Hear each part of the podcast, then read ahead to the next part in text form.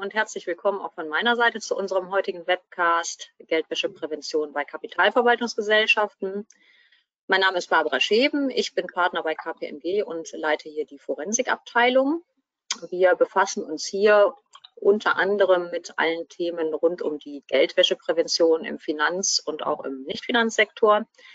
Heute soll es natürlich speziell um den Finanzsektor äh, und auch die KVG äh, ansonsten äh, gehen. Mit dabei als Referenten sind heute hier die ähm, Stina Neuenfeld, Managerin bei KPMG. Ihr Schwerpunkt liegt auf der Beratung von Unternehmen im Finanz- und Nichtfinanzsektor zur Umsetzung der geldwäscherechtlichen Anforderungen. Darüber hinaus verantwortet sie Prüfungen zur Umsetzung der Geldwäscheanforderungen bei Kapitalverwaltungsgesellschaften und auch weiteren geldwäscherechtlich Verpflichteten.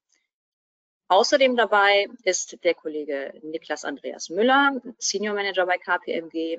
Er ist Experte für die Prävention von Finanzkriminalität im Finanz- und Nichtfinanzsektor und hat langjährige Erfahrung in der Prüfung und Beratung von Banken und Industrieunternehmen, sowohl in Deutschland als auch international.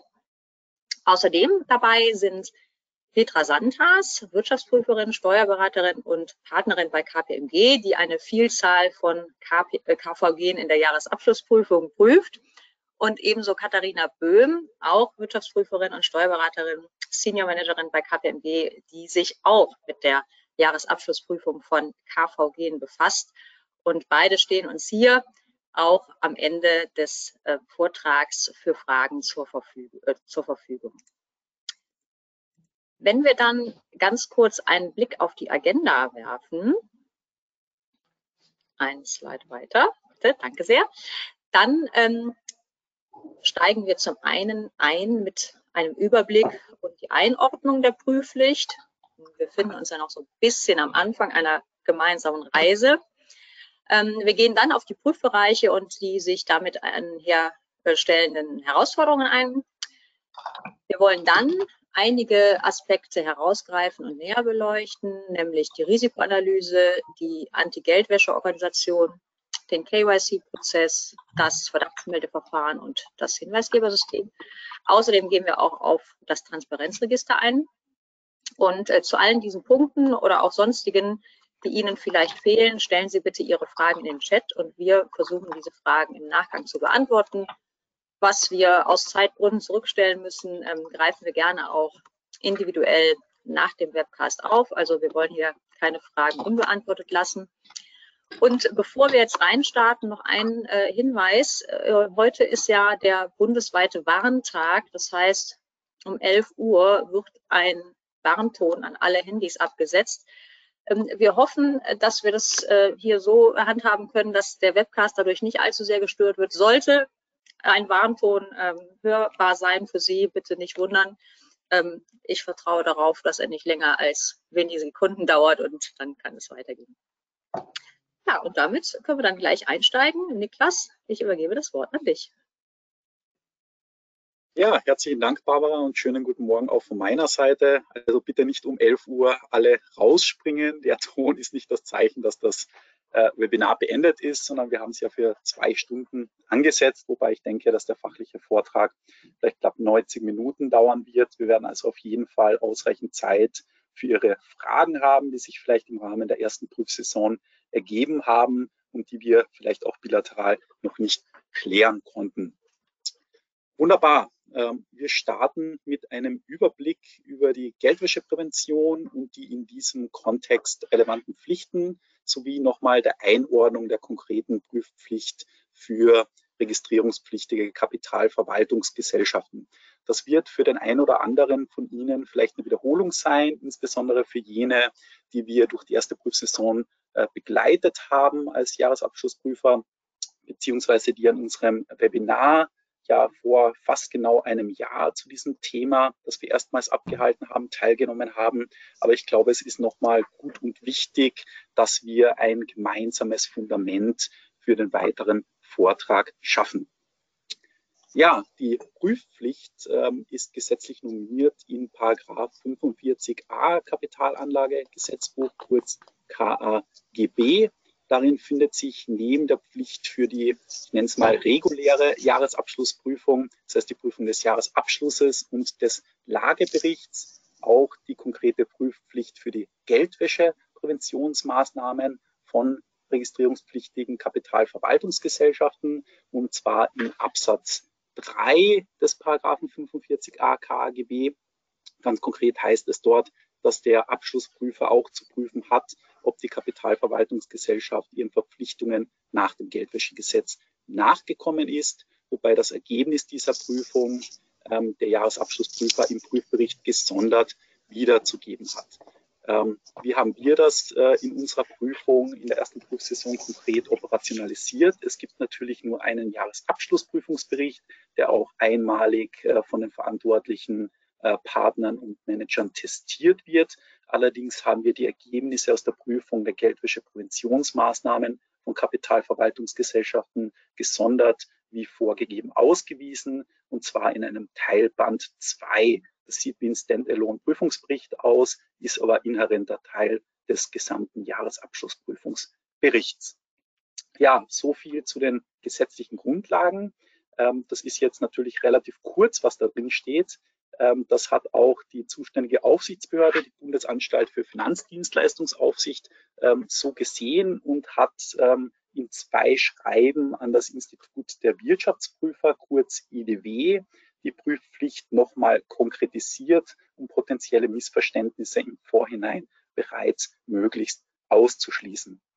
Das erste dieser Schreiben datiert auf den 24.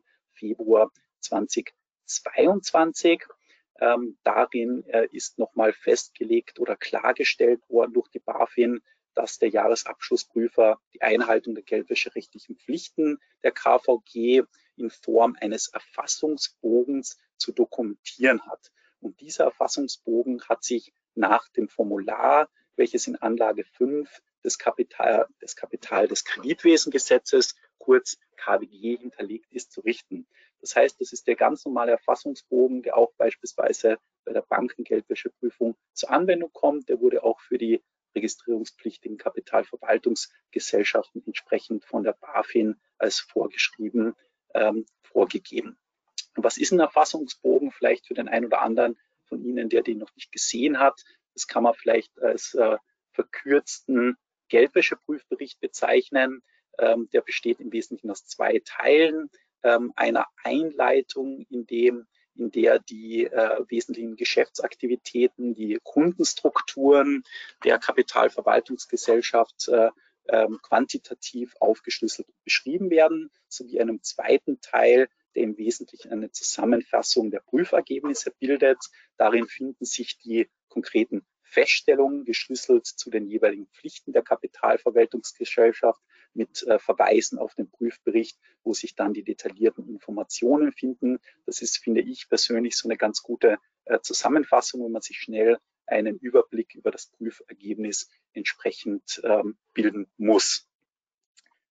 Ja, äh, das zweite Schreiben der BaFin folgte dann im Juli diesen Jahres, datiert auf den 28. Juli 2022 und enthält nochmal eine aus meiner Sicht sehr wichtige Klarstellung wobei das natürlich auch gesetzlich bereits äh, so normiert war. Trotzdem gab es da in der Praxis ähm, die ein oder andere Unsicherheit diesbezüglich, die hier von der BaFin nochmal ausgeräumt äh, werden sollte.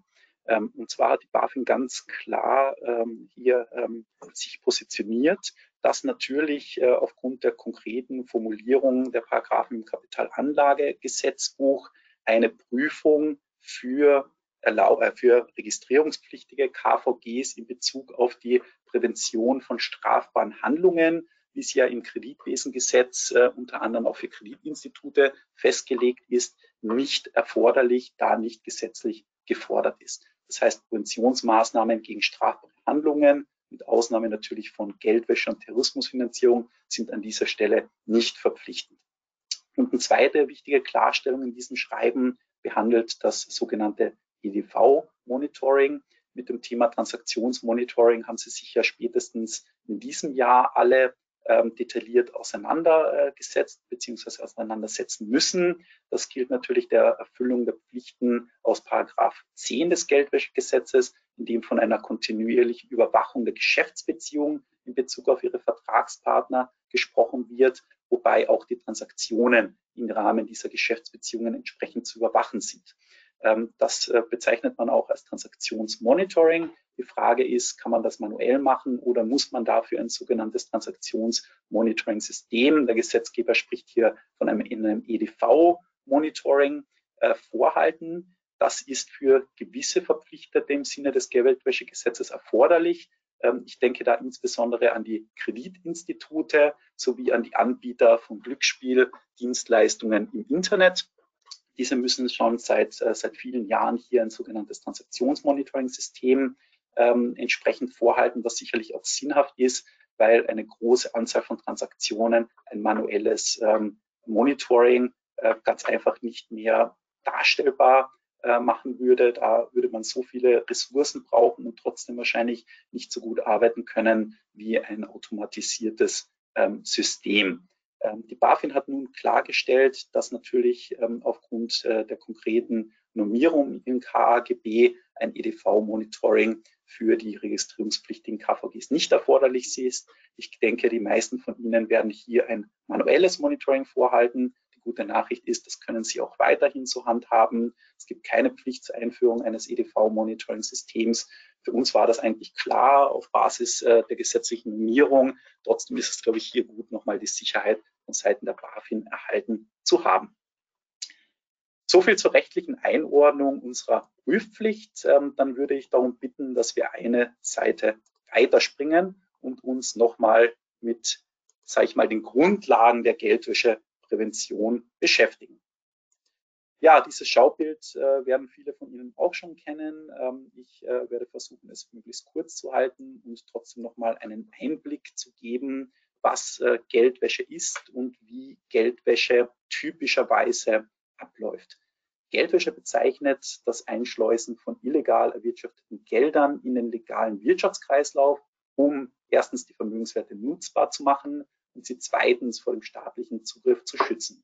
Das heißt, ganz wichtige Grundvoraussetzung für das Vorliegen eines Geldwäschetatbestandes ist, ähm, dass die Gelder aus einer nicht legalen Quelle stammen. Das ist anders bei der Terrorismusfinanzierung. Bei der Terrorismusfinanzierung geht es um die Verwendung der Gelder, wobei diese aus illegalen Tätigkeiten stammen können, ähm, als auch aus legalen äh, Quellen. Äh, ich denke beispielsweise an das Sammeln von Spenden zur Unterstützung von terroristischen Vereinigungen im In- und Ausland. Das heißt, da gibt es eine ganz klare Differenzierung im Gesetz. Vielleicht in diesem Kontext nochmal erwähnungswert, auch wenn die Novelle schon ähm, auf Ende 2021 ähm, datiert, ist, dass es in der Vergangenheit ähm, einen sogenannten Katalog ähm, äh, Straftatbestand gegeben hat. Das heißt, Geldwäsche war nur dann einschlägig, wenn eine der konkret äh, normierten Straftaten äh, begangen wurde um diese illegalen Vermögenswerte zu erwirtschaften. Ähm, das wurde vom deutschen Gesetzgeber Ende 2021 äh, entsprechend aufgegeben. Äh, nunmehr ist jede Straftat grundsätzlich als sogenannte Vortat äh, für die Geldwäsche geeignet, was natürlich auch auf ihre Pflichten, insbesondere im Kontext des Monitorings von Transaktionen, als auch des Verdachtsmeldewesens unmittelbar durchschlägt. Auch damit denke ich, haben sie sich schon detailliert auseinandergesetzt. Wenn wir uns jetzt mal der Geldwäsche und dem Geldwäschekreislauf annähern, dann finde ich die hier ähm, dargestellte Abbildung eigentlich immer ganz gut, um sich mal gedanklich mit dem Thema zu beschäftigen. Ich möchte natürlich gleich vorausschicken, dass es sich hierbei um ein Modell handelt, ähm, das sicherlich ähm, in der Praxis nicht immer so wiedergefunden wird. Ähm, aber es ist halt, äh, glaube ich, der, der Standard und als Einstieg in das Thema durchaus auch geeignet. Ähm, man spricht äh, im Rahmen der Geldwäscheprävention davon, dass Geldwäsche entlang von drei aufeinanderfolgenden äh, Phasen stattfindet, nämlich dem Placement, dem Layering und der Integration. Ähm, das möchte ich hier gleich mal einschränken, insofern, als dass natürlich in der Praxis wir beobachten, dass Geldwäsche sich nicht an diesen Kreislauf immer hält, Ähm, die Phasen laufen nicht äh, notwendigerweise immer in dieser Reihenfolge ab, beziehungsweise ist es teilweise auch sehr schwierig, die Phasen ähm, streng und klar voneinander zu trennen. Ungeachtet dessen würden wir das mal an einem Beispiel für Ihre Institute, für die Kapitalverwaltungsgesellschaften gemeinsam durchgehen wollen, um Ihnen da einen Eindruck zu vermitteln. In der Phase 1 im Placement geht es darum, dass ich als Krimineller beziehungsweise als professioneller Geldwäscher, der vielleicht für kriminelle, Organisationen tätig ist, ähm, hier Schwarzgeld habe, beispielsweise aus, aus Drogengeschäften, aus äh, Menschenhandel, aus äh, vielen anderen sehr unschönen Tätigkeiten und äh, jetzt natürlich vor der Herausforderung stehe, ähm, ich möchte das Geld natürlich gern verwenden, ich möchte natürlich die Vorteile aus meinen kriminellen Machenschaften ähm, genießen. Gleichzeitig wird das vielleicht etwas schwierig, wenn ich hier mit äh, 10 Millionen äh, Bargeld ankomme, an denen vielleicht noch, ähm, um es ein bisschen plakativ auszudrücken, Blut klebt. Dementsprechend muss ich ähm, etwas tun, um die Straftat von den Früchten der Straftat abzugrenzen und sie nutzbar ähm, zu machen. Ja, und äh, hier starte ich mit der, mit der Einschleusung dieser rechtswidrig erworbenen äh, Vermögenswerte in den Finanz- und Wirtschaftskreislauf, ähm, insbesondere häufig auch ähm, über Banken, aber natürlich auch über andere äh, verpflichtete Unternehmen ähm, nach dem Geldwäschegesetz. Äh, für Kapitalverwaltungsgesellschaften muss man jetzt ganz klar sagen, ist die erste Phase der Geldwäsche, die Einschleusung, jetzt äh, nicht von besonders äh, hohem Risiko, wenn ich das mal vorsichtig so ausdrücken darf, ähm, da KVGs meistens an späterer Stelle in der Wertschöpfungskette aus geldwäscherechtlicher Sicht stehen. Ähm, es ist bei Ihnen ja nicht, nicht üblich, dass Bargelder ähm, als Investments eingezahlt werden, sondern in der Regel so, ähm, dass ein Referenzkonto besteht, ähm, häufig bei einem deutschen Kreditinstitut, teilweise natürlich auch sicherlich im europäischen oder internationalen Ausland, äh, woher die Mittel stammen, die äh, von den Investoren entsprechend ähm, in ihre Fonds eingezahlt werden. Ähm, das ähm, erfordert natürlich äh, dann entsprechend aus geldwäscherechtlicher Sicht, ähm, dass die äh, kriminell erworbenen Vermögenswerte bereits auf dieses Bankkonto gekommen sind, äh, sodass wir daraus schließen können, dass die Einschleusung häufig bereits äh, stattgefunden hat oder im Regelfall bereits stattgefunden hat, bevor Sie als Kapitalverwaltungsgesellschaft in Kontakt mit den potenziell inkriminierten Vermögenswerten kommen. Klassisches Beispiel ist der Drogendealer von nebenan, wenn ich es mal so flapsig ausdrücken darf, der ähm, letzte Woche 10.000 Euro in Drogendeals ähm, gemacht hat und die jetzt bei seiner Hausbank auf sein Girokonto via ähm, Geldautomat einzahlt. Wenn wir weitergehen zum zweiten Schritt des Geldwäschekreislaufs, dem Layering, dann geht es hier jetzt um die Vornahme diverser hintereinander geschalteter Transaktionen mit dem Ziel, die Nachvollziehbarkeit der kriminellen Herkunft der Vermögenswerte zu verschleiern.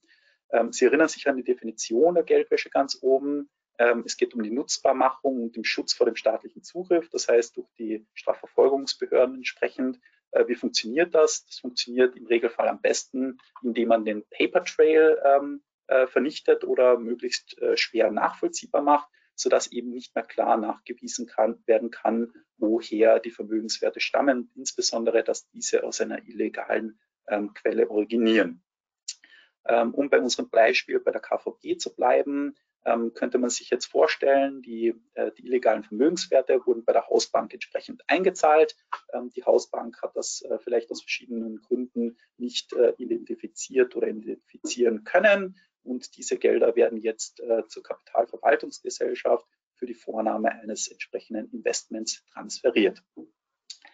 Der letzte äh, Schritt des Geldwäschekreislaufs, ähm, ist die, ah, besten Dank, ähm, ist die sogenannte Integration. Hier geht es jetzt um die ähm, Überführung oder Rückführung in den legalen Kreislauf, wenn man den, den Paper Trail möglichst ähm, komplex ähm, gemacht hat, sodass die Nachvollziehbarkeit äh, für die äh, staatlichen Behörden ähm, möglichst sinkt.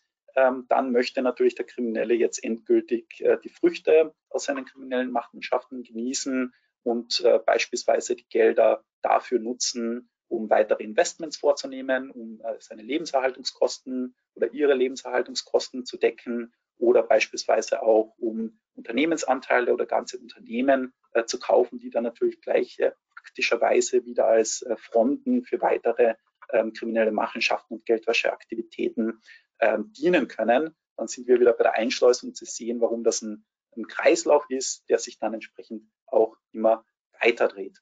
Konkret in Bezug auf unsere Kapitalverwaltungsgesellschaften ähm, würden wir hier das ähm, Divestment ähm, sehen, das heißt die Rückführung der von Investoren eingebrachten äh, Mittel an diesen und die Nutzung dann für die eben beschriebenen oder anderen Aktivitäten. Gut, so viel zum, zum Geldwäschekreislauf. Dann würden wir eine Seite bitte weitergehen und uns jetzt nochmal konkret mit dem Geldwäscherisiko für Kapitalverwaltungsgesellschaften, also ganz konkret für ihre Unternehmen, äh, beschäftigen. Wir hatten schon ein vielleicht sehr vereinfachtes, plakatives Beispiel. Wir wollen uns jetzt nochmal ein bisschen konzeptioneller mit diesem Thema auseinandersetzen. Äh, wenn man versucht, das Risiko für Kapitalverwaltungsgesellschaften ähm, zu bestimmen, muss man nicht im luftleeren Raum arbeiten, sondern es haben sich schon verschiedene Behörden und Organisationen mit diesem Thema beschäftigt und es gibt auch die ein oder andere Publikation, die Sie auf jeden Fall kennen äh, sollten, beziehungsweise zu deren Nutzung Sie sogar verpflichtet sind. Ähm, wir beginnen mit der ersten nationalen Risikoanalyse für die Bundesrepublik ähm, Deutschland. 2019, ähm, wenn ich mich richtig erinnere, das letzte Mal äh, publiziert, in der Ausführungen für äh, die verschiedensten ähm, Sektoren gemacht werden, unter anderem auch für den Sektor der Kapitalverwaltungsgesellschaften. Die nationale Risikoanalyse kommt zu dem Ergebnis, dass das Sektorrisiko für Kapitalverwaltungsgesellschaften insgesamt als Mittel anzusetzen ist, in einer Skala von niedrig bis hoch. Äh, mit der Begründung, dass die Transaktionen in diesem Kontext in der Regel komplex wären und insbesondere bei Spezialfonds hohe Transaktionsvolumina ähm, zu beobachten wären. Das Produkt-, Dienstleistungs-, Transaktions- und Vertriebskanalrisiko wird wiederum als mittel bis hoch angesehen, wiederum mit der Begründung, dass es eine besondere Bedrohungslage gäbe bei den offenen Immobilien-Spezialfonds, das haben Sie vielleicht auch schon ähm, in der Presse mitbekommen oder aus verschiedenen anderen Quellen, dass insbesondere im Immobilienbereich ein besonders hohes Geldwäscherisiko vom Gesetzgeber und den Aufsichtsbehörden äh, beobachtet wird, äh, weil sich äh, Immobilien besonders gut für Geldwäsche eignen würden. Es geht häufig um hohe Beträge. Die Kontrollen in diesem Kontext waren in der Vergangenheit nicht immer besonders wirksam und dazu geeignet, Geldwäsche äh, zu verhindern. Und häufig wurden eben auch Barmittel genutzt, um Immobilien ähm, zu erwerben, was natürlich aus geldwäscherechtlicher äh, Perspektive ein großes Risiko birgt. Gleichzeitig ähm, gibt ähm, der Autor oder die Autoren der nationalen Risikoanalyse natürlich auch ähm, zu, dass, die, ähm, dass der Sektor der Kapitalverwaltungsgesellschaften breit ist und man aus dem allgemeinen Sektorenrisiko jetzt nicht auf das konkrete Risiko einer einzelnen ähm, KVG direkt schließen kann, äh, was dann natürlich auch zur unmittelbar ersten Pflicht für ihre ähm, Häuser entsprechend überleitet, nämlich der Pflicht, eine unternehmensspezifische Risikoanalyse ähm, entsprechend äh, zu verfassen, in der sie das konkrete geldwäscherechtliche Risiko ihres Hauses analysieren, beurteilen und darauf basierend entsprechende Sicherungsmaßnahmen zur Prävention von Geldwäsche und Terrorismusfinanzierung ableiten. Damit werden wir uns in der Folge noch etwas detaillierter ähm, beschäftigen. Ähm, eine weitere ähm, relevante Quelle ähm, ist natürlich auch die subnationale Risikoanalyse 3.0 ähm, mittlerweile schon der Bundesanstalt für Finanzdienstleistungsaufsicht, kurz äh, BaFin, die das äh, Risiko für Kapitalverwaltungsgesellschaften mit mittel bis hoch bewertet. Ähm, ein wichtiger Punkt für Sie ist sicherlich, ähm, dass die erste nationale Risikoanalyse, das erste Dokument, das ich kurz hier erläutert habe, gemäß Paragraph 5 äh, Geldwäschegesetz äh, von Ihnen verpflichtend als Inputfaktor für Ihre unternehmensspezifische Risikoanalyse ähm, zu nutzen ist. Das heißt, Sie müssen sich auf jeden Fall damit beschäftigen. Äh, für die anderen Dokumente ist das nicht gesetzlich normiert. Äh, es ist allerdings äh, von unserer Seite dringend angeraten, natürlich alle verfügbaren Informationsquellen hier entsprechend als Inputfaktoren zu nutzen, um ein möglichst ähm, umfassendes und möglichst hoffentlich realistisches Bild der allgemeinen Gefährdungslage Ihres Unternehmens zu zeichnen. Gut, das schließt ähm, unsere Ausführungen ähm, zur Einleitung ab und wir würden weiterspringen bitte auf die nächste Seite. Genau.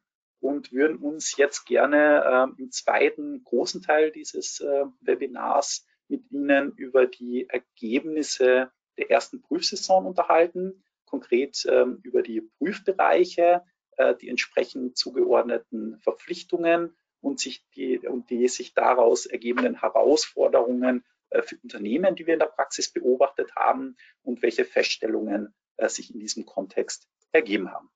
Bitte eine Seite weiter. Ja, Prüfbereiche im Überblick. Ähm, wir sehen hier ähm, eine strukturierte Darstellung der Pflichten ähm, aus dem Geldwäschegesetz.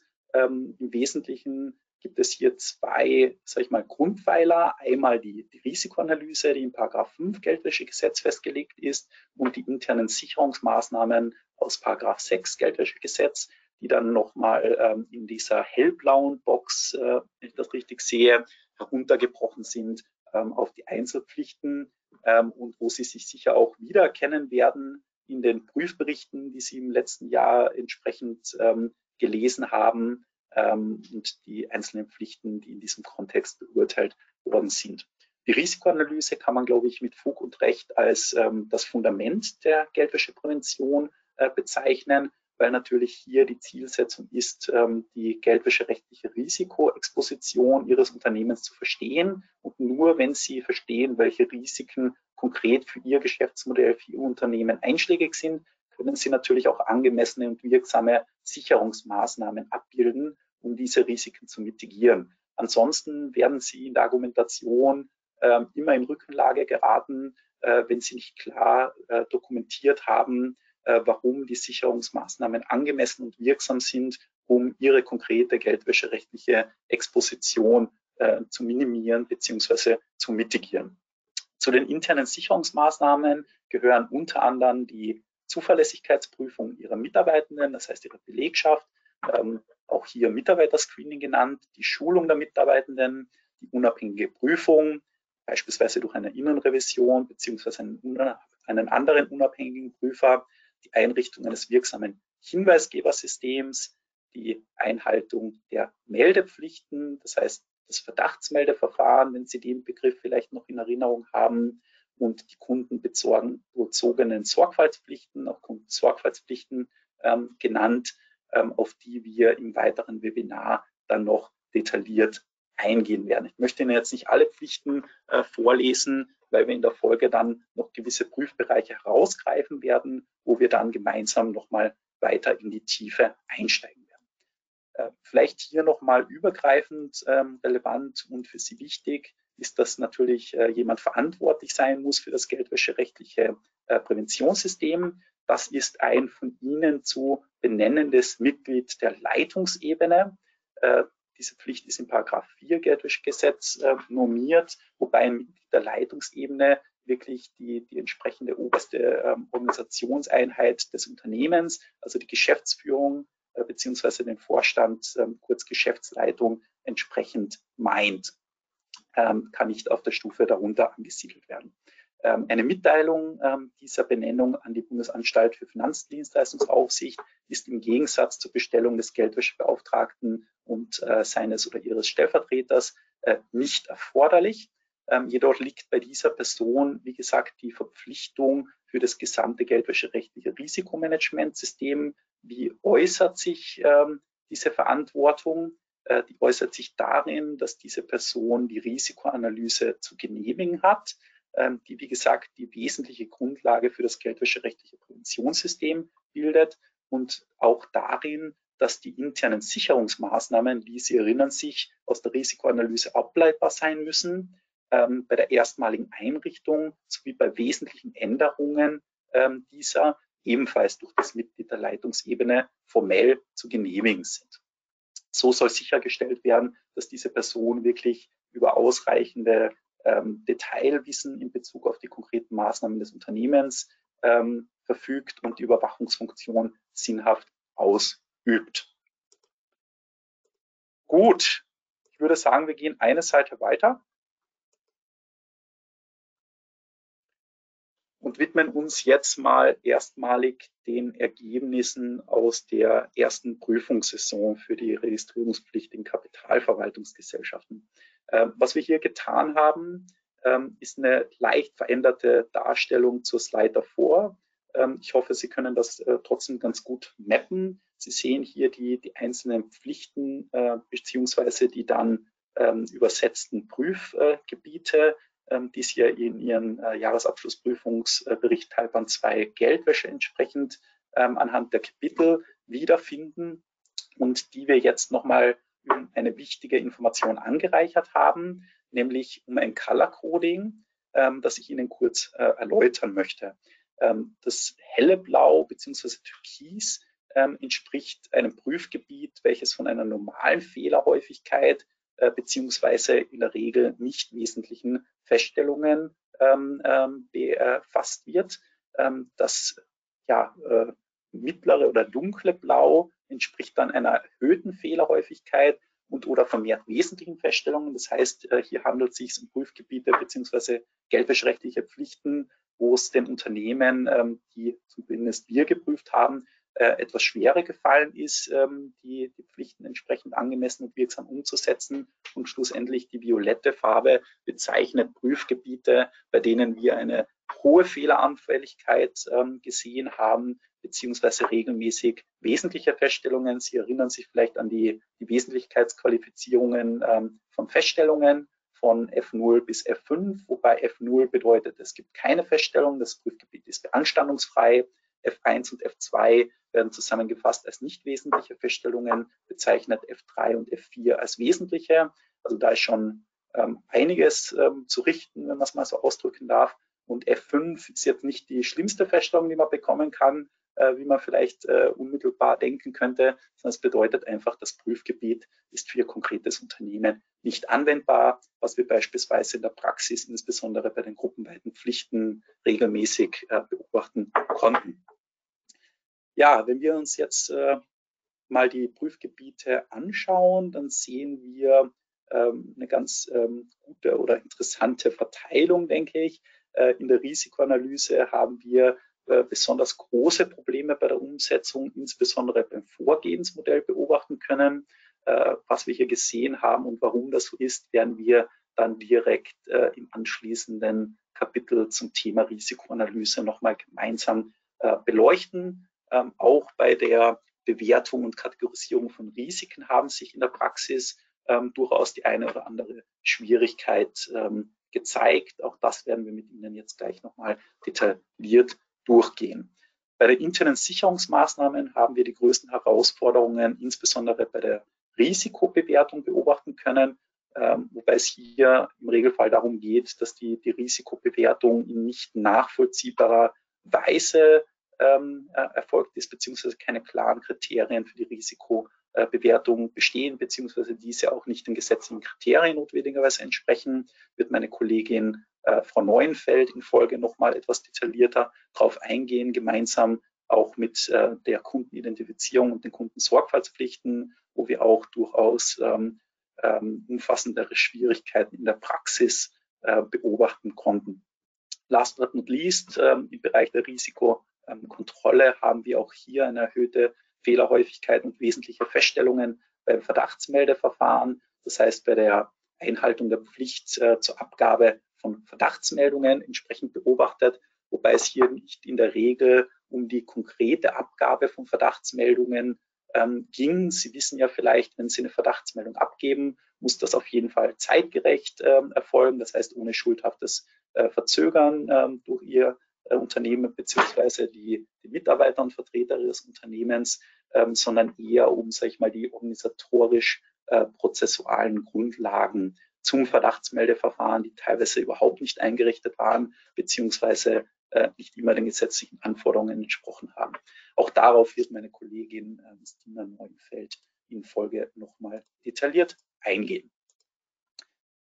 Gut, wenn es bis an dieser Stelle keine Fragen gibt, würde ich gerne eine Seite weiterspringen.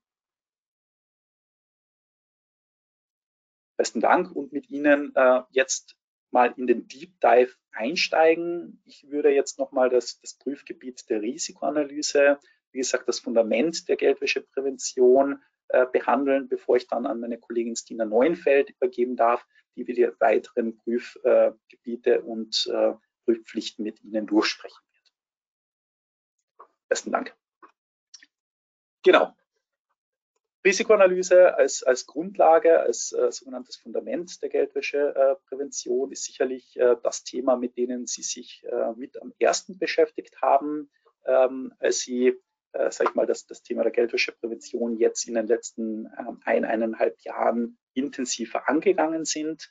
Ähm, fangen wir mal mit, mit den rechtlichen Anforderungen an die geldwäscherechtliche Risikoanalyse an. Diese sind in Paragraph 5 Geldwäschegesetz, kurz GWG, normiert. Ähm, ganz grundsätzlich kann man sagen, ähm, im Wesentlichen muss die Risikoanalyse in einem angemessenen Umfang erstellt werden. Äh, das heißt, äh, der Gesetzgeber gibt hier nicht irgendwie eine Seitenanzahl äh, vor oder alle möglichen Themen, äh, die drin sein müssen. Natürlich gibt es eine gewisse Struktur, die eingehalten werden muss. Darauf werden wir auch gleich nochmal äh, in Folge eingehen und auch äh, sehen, dass das in der Praxis Herausforderungen ähm, mit sich gezogen hat, die dann auch tatsächlich zu Feststellungen geführt haben. Aber ganz grundsätzlich muss es angemessen sein, wobei die Angemessenheit am Umfang und der Größe, der Art der Geschäftstätigkeit ähm, Ihres konkreten Unternehmens festgemacht werden wird. Das heißt, wenn ich das jetzt mal kontrastieren darf äh, mit der Risikoanalyse, die wir beispielsweise im, im Kreditsektor äh, sehen, bei einem Kreditinstitut, dann ist diese natürlich in der Regel wesentlich umfangreicher, äh, wesentlich detaillierter, wesentlich länger ähm, als eine normale Risikoanalyse bei einer ähm, Kapitalverwaltungsgesellschaft mit äh, vielleicht zehn Mitarbeitenden und einem gewissen überschaubaren äh, Portfolio von Investments. Ähm, was ebenfalls noch klar gesetzlich normiert ist, ist, dass im Rahmen der Risikoanalyse die ähm, Risikofaktoren, die dem Geldwäschegesetz selbst als Anlagen 1 und 2 beigefügt sind, auf jeden Fall berücksichtigt werden müssen. Das heißt nicht, dass äh, wenn ein Risikofaktor, den Sie beispielsweise in Anlage 2 oder Anlage 2, äh, Anlage 1 oder Anlage 2 sehen, auf eine konkrete Kundenbeziehung zutrifft, automatisch ähm, entsprechend ein hohes oder niedriges Risiko anzuwenden ist, das sind, wenn ich es jetzt mal so ausdrücken darf, keine per se High-Risk-Factors, aber es sind auf jeden Fall Hinweise auf äh, potenziell erhöhte oder äh, verringerte Risiken, die Sie berücksichtigen müssen und dann in Ihrer Gesamtbetrachtung der Geschäftsbeziehung, in der Gesamtschau ähm, entsprechend zu einer Risikoeinwertung kommen müssen. So viel vielleicht als kurzer Exkurs dann zur Kundenrisikobewertung.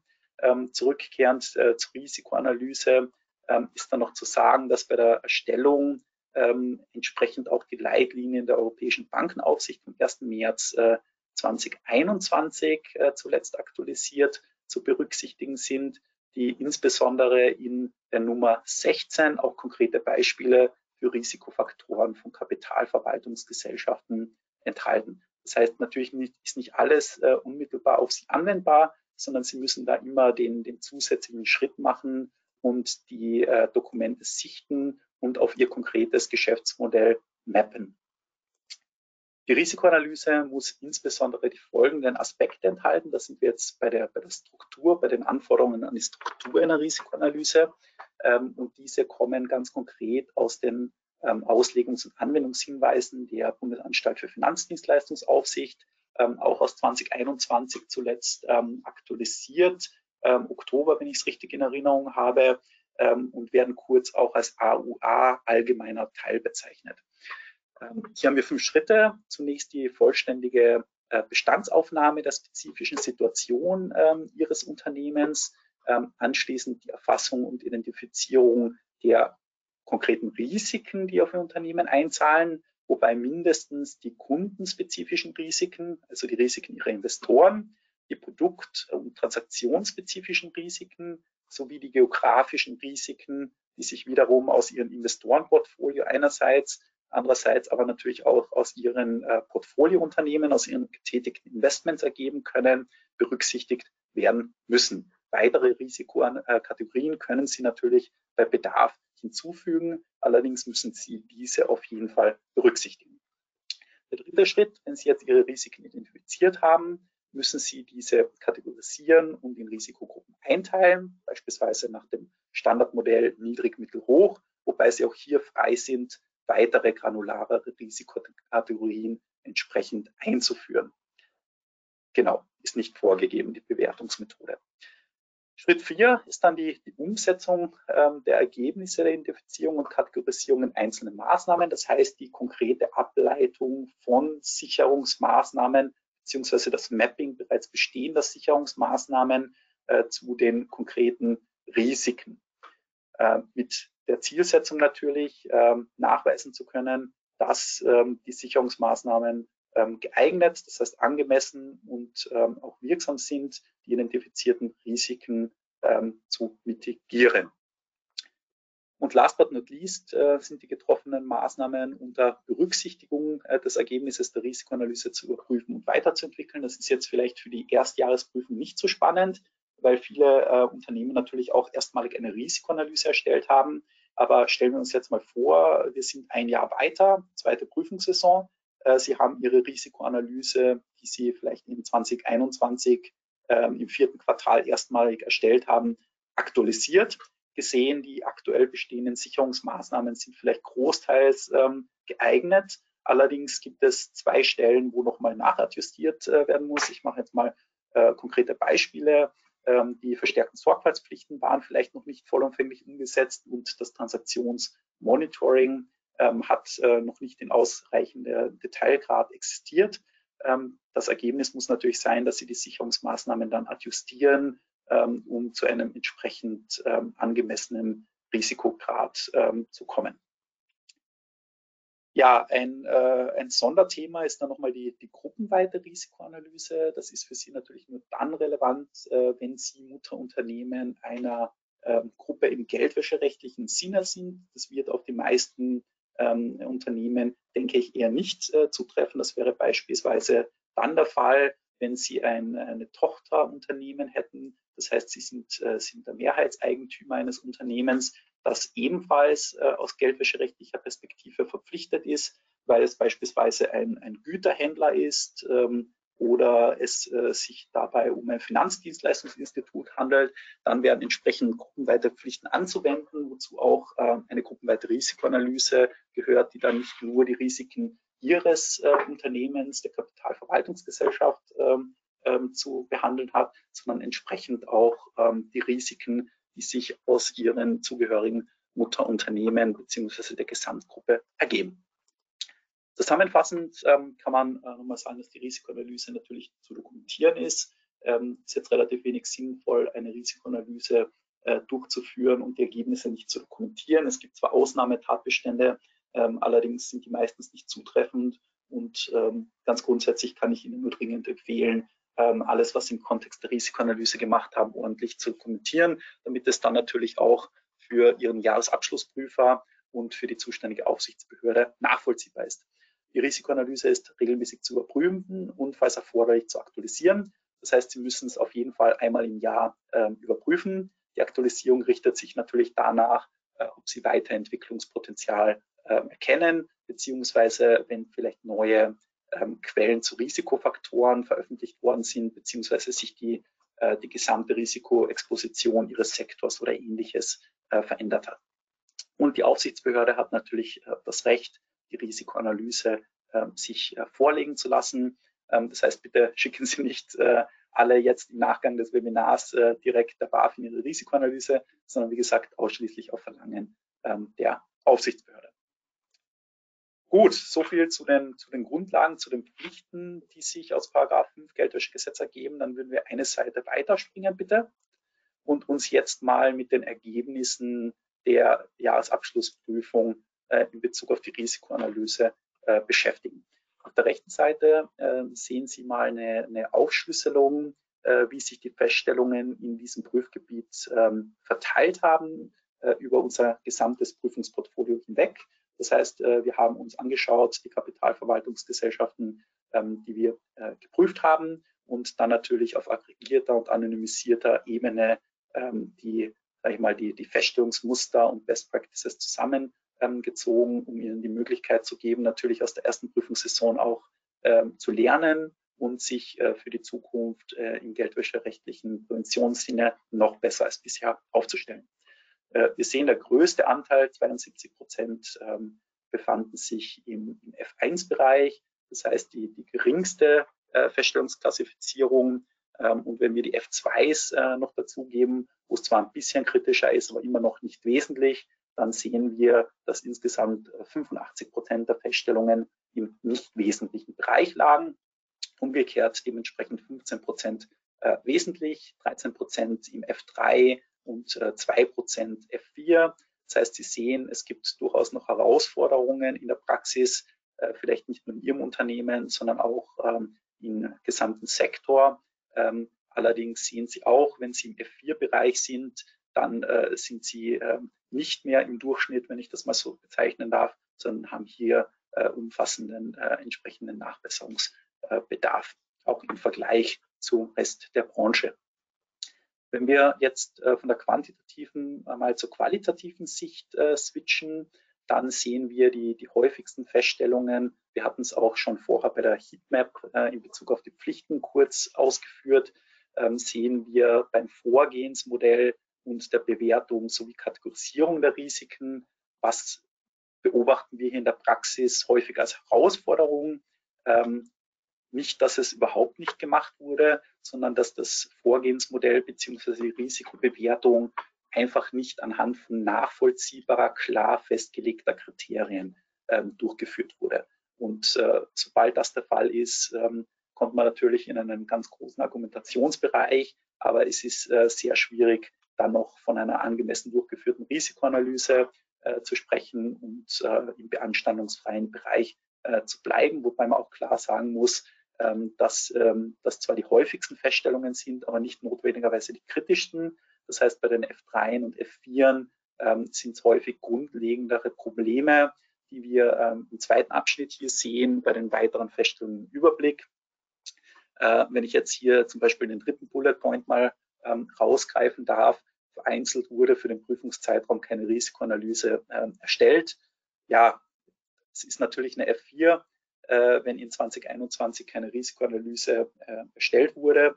Ähm, das, das ist natürlich äh, äh, eine komplette Nichtbeachtung der gesetzlich normierten Pflicht aus Paragraph 5 Geldwäschegesetz kann verschiedenste Gründe haben. Vielleicht hat man zu spät damit angefangen, vielleicht äh, hatte man sich noch gar nicht damit beschäftigt. Ähm, auch dafür ist die Prüfung da, muss man ehrlicherweise sagen, um ein Lagebild ähm, des, des, Unternehmens und des gesamten Sektors äh, zu erhalten, auch natürlich insbesondere für die Aufsichtsbehörde äh, BaFin und entsprechend dann in einer Zusammenarbeit und äh, im Turnus der regelmäßigen Prüfungen entsprechend eine Verbesserung ähm, des geldwäscherechtlichen Präventionssystems dann herbeizuführen. Das sehen wir auch ganz klar als unsere Rolle als, als Prüfer, unseren Teil dazu beizutragen.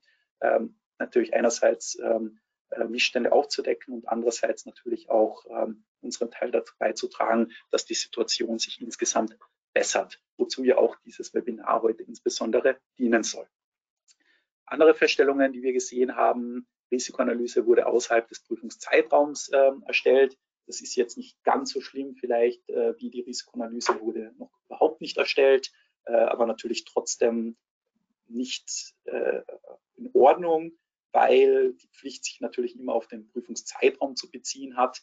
Das war vielleicht auch den Herausforderungen geschuldet, ähm, die die Kapitalverwaltungsgesellschaften sich gegenüber sahen, mit äh, qualifiziertem Personal teilweise und äh, natürlich auch die Verfügbarkeit äh, von, von externen Dienstleister, die dabei teilweise unterstützt haben. Aber ich denke, das sollte für diese ähm, Prüfsaison, die ja demnächst startet, beziehungsweise beim einen oder anderen von Ihnen schon aktuell läuft, entsprechend ähm, besser ähm, aussehen. Risikoanalyse deckt nicht den gesamten Prüfungszeitraum ab, da sie erst an dessen Ende erstellt wurde. Ja, das haben wir auch häufiger gesehen. Im vierten Quartal wurde die Risikoanalyse ähm, angefangen und abgeschlossen. Ähm, ja, ist jetzt natürlich ähm, im Rahmen der Erstprüfung irgendwie auch erwartbar gewesen. Ich denke, dass wir das jetzt in dieser Prüfsaison nicht mehr so häufig sehen werden, dass sich natürlich die Prüfung, äh, die Risikoanalysen jetzt in jährlichem Turnus aneinander anschließen werden. Das fünfstufige Vorgehensmodell der BaFin wurde äh, nicht angewandt. Ähm, Gab es auch Diskussionen, äh, ist allerdings, äh, um es auch nochmal klar zu sagen, die Verwaltungspraxis und dementsprechend äh, zu berücksichtigen und matcht ja auch zu den Erwartungen, was konkret gemacht werden muss, zu den strukturellen Anforderungen an die Risikoanalyse, die wir durchgegangen sind.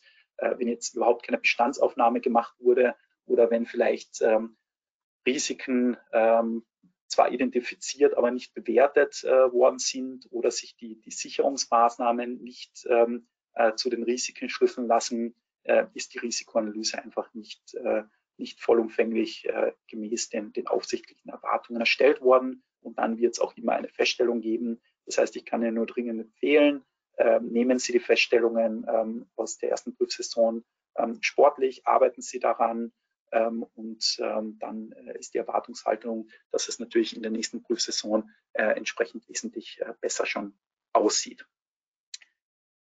Gut, dann würde ich an dieser Stelle schließen wollen und an meine Kollegin Stina Neuenfeld äh, übergeben, die die weiteren Prüfgebiete mit Ihnen durchsprechen wird. Falls es Fragen geben sollte, äh, sehr gerne jetzt oder wir nehmen sie dann im Nachgang nochmal bilateral auf. Herzlichen Dank.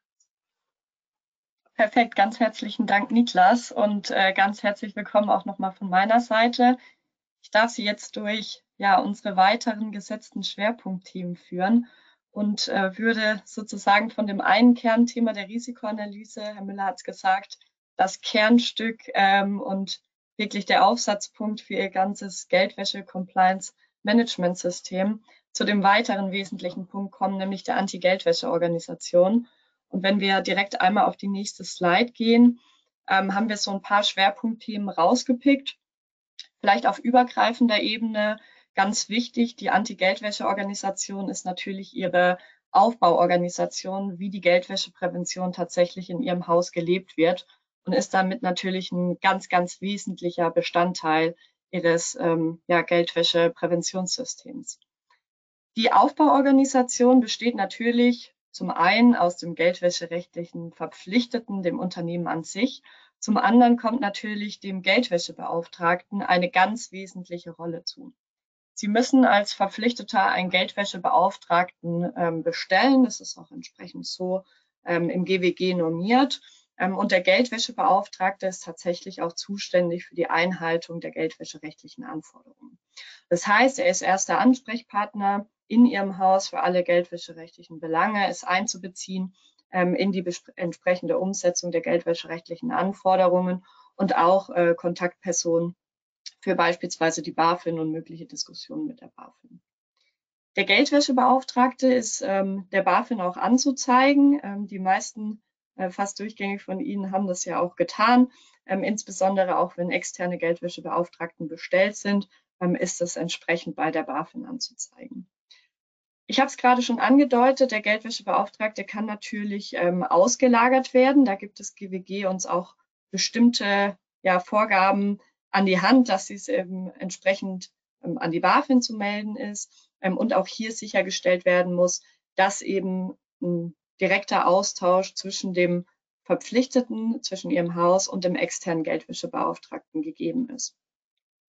Neben dem Geldwäschebeauftragten, der wesentliches Element ist, ist auch ein Mitglied der Leitungsebene zu bestimmen, das eben für das Geldwäsche, für die geldwäscherechtliche Umsetzung verantwortlich ist und sozusagen auf Leitungsebene das Thema Geldwäscheprävention innehat. Ähm, das ist tatsächlich auch in der Regel mit einer formalen Bestellung der Dokumentation verbunden, genauso wie natürlich die Bestellung des Geldwäschebeauftragten genauso dokumentiert werden muss und anzuzeigen ist.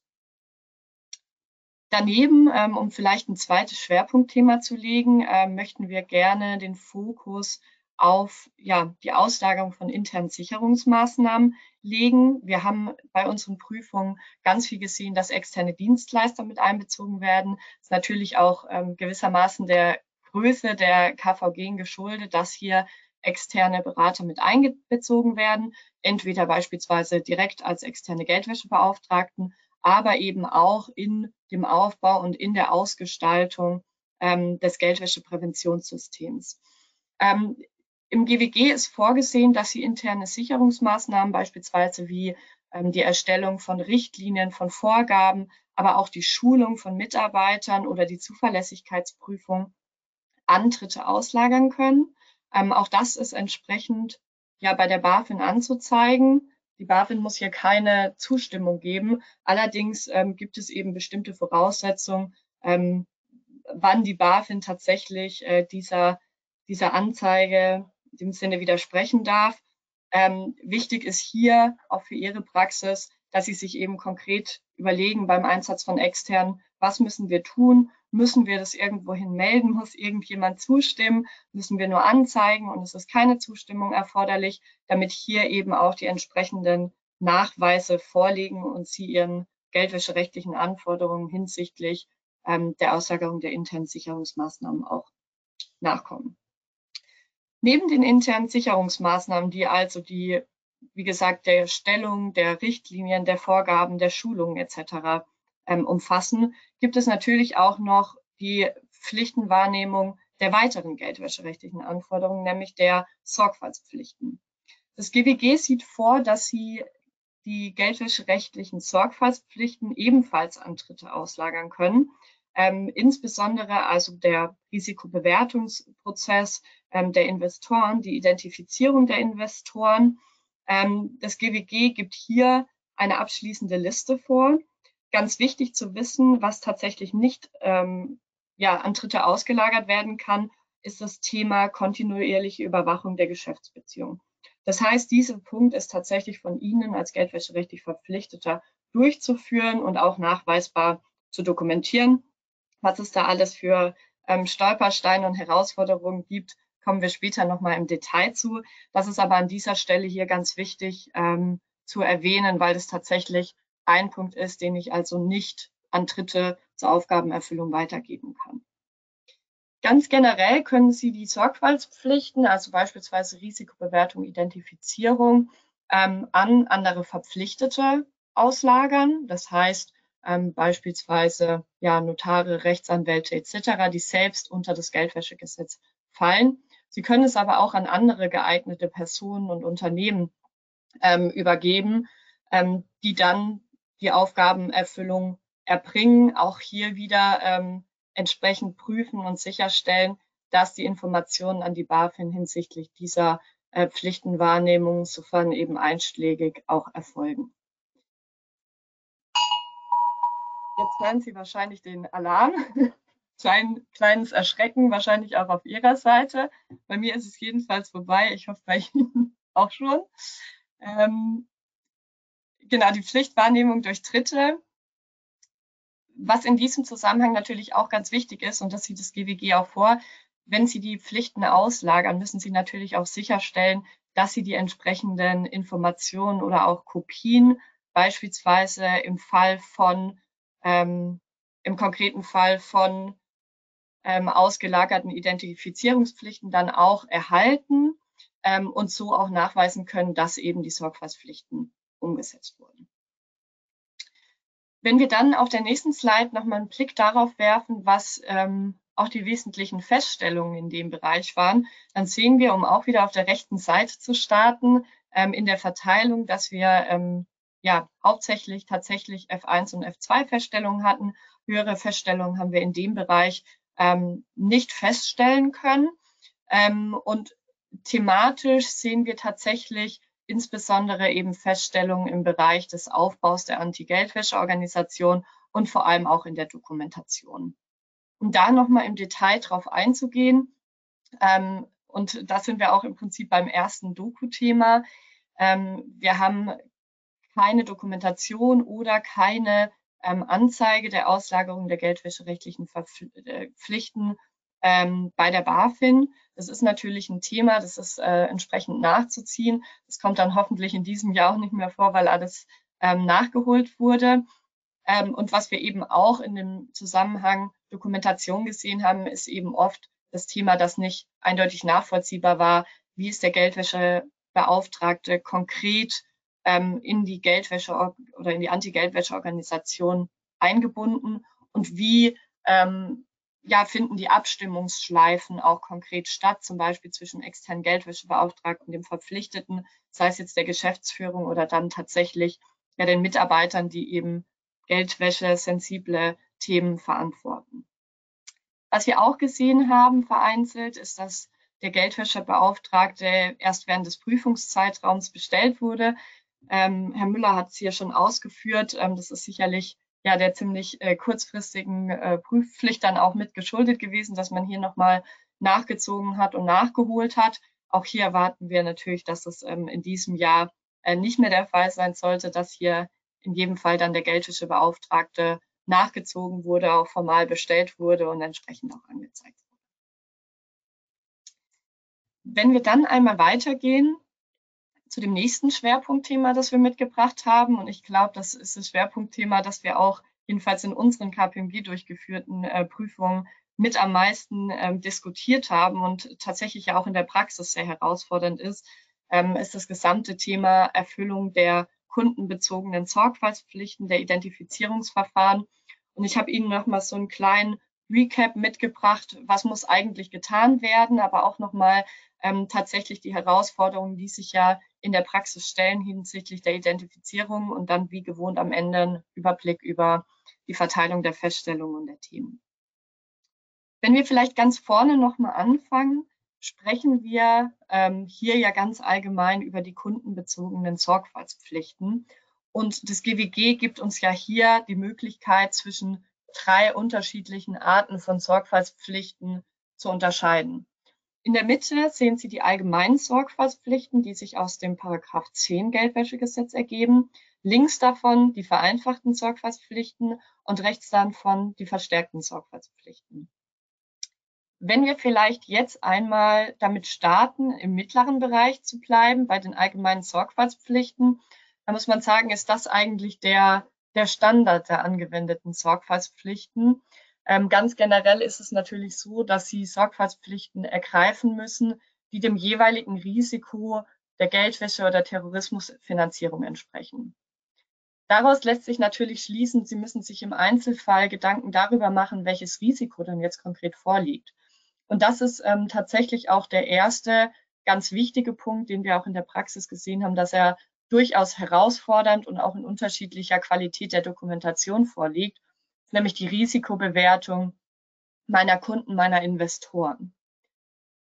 Diese Risikobewertung, die entweder Teil der Risikoanalyse ist, wie Herr Müller auch ausgeführt hat, oder eben dann nochmal gesondert ähm, dokumentiert wird, muss eben Grundstein sein, um ableiten zu können, welche Art der Sorgfaltspflichten ich jetzt konkret anwende.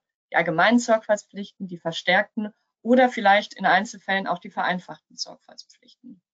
Ich muss mir hier also Gedanken darüber machen, welches Risiko hat mein Kunde, mein Investor inne? Sitzt mein Investor, mein Kunde gegebenenfalls in einem Drittland mit hohem Risiko für Geldwäsche? Ergibt sich beispielsweise durch die Art meines Geschäftspartners, vielleicht ähm, die Verbindung ähm, als politisch exponierte Person, ein erhöhtes Risiko? ähm, oder ergeben sich vielleicht auch durch die Umstände äh, meines Geschäftspartners in Summe ähm, ein erhöhtes Risiko oder vielleicht auch ein verringertes Risiko, weil beispielsweise äh, mein Investor ein börsennotiertes Unternehmen ist und selbst angemessener Transparenz unterliegt. Diese Gedanken müssen Sie sich in einer strukturierten Risikoanalyse eben auf Einzelebene, die Gedanken müssen Sie durchlaufen, um dann eben festzulegen, für welchen Investor, für welchen Kunden gelten denn jetzt welche Sorgfaltspflichten und welche konkreten Maßnahmen ergreife ich denn deshalb. Um in der Mitte zu bleiben, die allgemeinen Sorgfaltspflichten, ja, wenden Sie dann im Prinzip an, wenn, naja, ein allgemeines Risiko, ein normales Risiko der Geldwäsche vorliegt.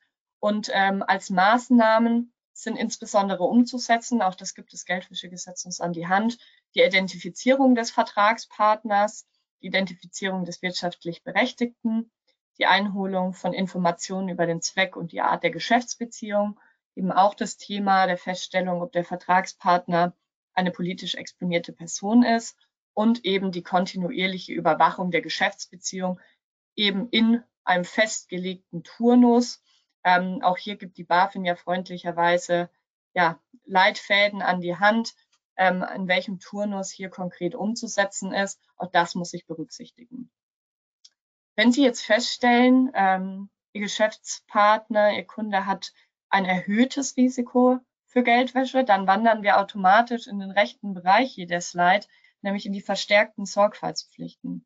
Wie gesagt, ein erhöhtes Risiko kann beispielsweise bei Hochrisikoländern vorliegen, eben dann, wenn Sie feststellen, ähm, wir haben hier eine politisch exponierte Person, immer dann liegt eben ein höheres Risiko für Geldwäsche vor und dann müssen Sie über diese allgemeinen Sorgfaltspflichten hinaus weitere Maßnahmen umsetzen, um eben diesem erhöhten Risiko ähm, ja, entsprechend entgegnen zu können und auch mitigierende Maßnahmen ableiten zu können.